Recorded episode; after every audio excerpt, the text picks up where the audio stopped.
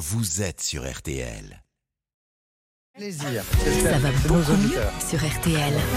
Bah du coup, ça ira beaucoup mieux avec le docteur Mohamed. On peut lui demander de nous accompagner. C'est notre bon docteur. Il nous livre ses conseils santé pour aller mieux ce matin, Jimmy. Vous nous parlez de plusieurs médicaments vendus en pharmacie sans ordonnance pour soulager les symptômes du rhume et qui seraient tout simplement dangereux. Ces médicaments, on les connaît tous, hein, Dolirum, Actifed, Humex, et on en parlait euh, dès euh, 7 heures ce matin. L'Agence de sécurité du médicament recommande désormais aux Français de ne plus les consommer du tout, Jimmy. Oui, et tous ceux qui vont contenir ce qu'on appelle de la pseudoéphédrine. Alors c'est une substance qui a un effet vasoconstricteur. Ça veut dire que elle va resserrer les vaisseaux sanguins. Et lorsque les vaisseaux sanguins de votre paroi nasale, c'est-à-dire au niveau du nez, sont resserrés, eh bien vous avez moins de sécrétions, moins de mucus qui vont être produits. Par conséquent, votre nez va moins couler. Le problème, c'est que cette pseudoéphédrine, elle agit aussi sur d'autres vaisseaux du corps humain, comme ceux du cerveau ou encore du cœur.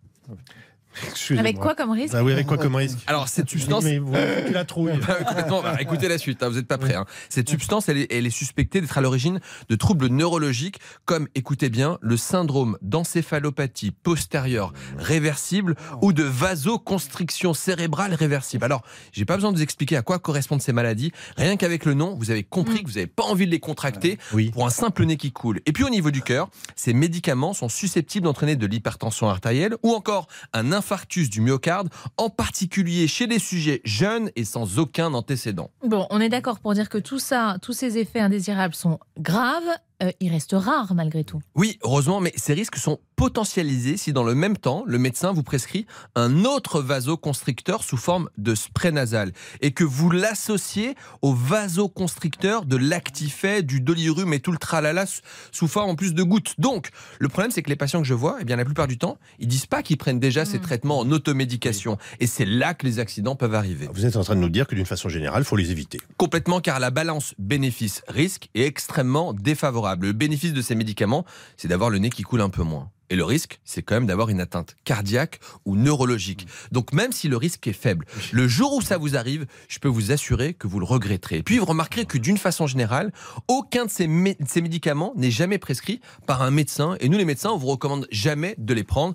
C'est qu'il y a bien un problème. Bon, euh, on fait quoi du coup pour traiter un, un nez qui coule? C'est quand même un peu gênant. Complètement, et c'est important de le traiter car le nez qui coule, lorsqu'il coule devant, eh bien, il va aussi couler dans l'arrière-gorge et c'est comme ça que vous allez tousser. Les sécrétions vont stagner dans les sinus et vous pouvez avoir une sinusite ou encore remonter le long d'un petit canal jusqu'à l'oreille pour donner une otite, notamment chez les enfants. Moi, ce que je recommande aux patients, c'est d'investir dans une petite seringue avec un embout en silicone, d'acheter un peu de sérum physiologique et on se rince le nez plusieurs fois par jour. C'est extrêmement efficace et ça marche très bien chez les enfants. Juste pourquoi vous passez par une seringue? Parce que, c'est- on que- peut- avec le jet, c'est plus fort. Et l'embout en Ah. silicone n'abîme pas le, le nez à l'entrée. Ça s'achète en pharmacie, une seringue en euh, pharmacie. sans rien? Et en plus, on garde ça euh, toute la vie Oui, oui. quasiment. Ouais. Euh, Avec une porte de lavement, ça marche aussi? On peut aussi le faire. Vous faites vraiment comme vous avez l'habitude. On peut utiliser euh, les, pipettes de sérum Oui, physiologique, voilà. comme on fait classiquement. Mais ça marche aussi très bien avec un petit spray, le Stérimar, Physiomère, Prorinel, ou encore les poires de lavement, comme ceci. Ça s'appelle du Rhino Horn. C'est aussi Oui. disponible à la pharmacie. Et puis, vous avez des sprays qui contiennent notamment de la marjolaine, de l'argent colloïdal, qui sont reconnus comme antibactériens, ou certains qui vont contenir du propolis, des huiles essentielles, pour humidifier, nettoyer ou encore décongestionner les nasales. Bref, vous l'aurez compris, il y a plein d'alternatives non dangereuses pour traiter efficacement un nez qui coule, sans passer par ces médicaments que moi je considère dangereux en tant que médecin. Et j'espère qu'on aura le courage de les interdire, ou alors de les mettre sur prescription médicale. Voilà. Comme ça, on les prescrira jamais et plus personne les prendra.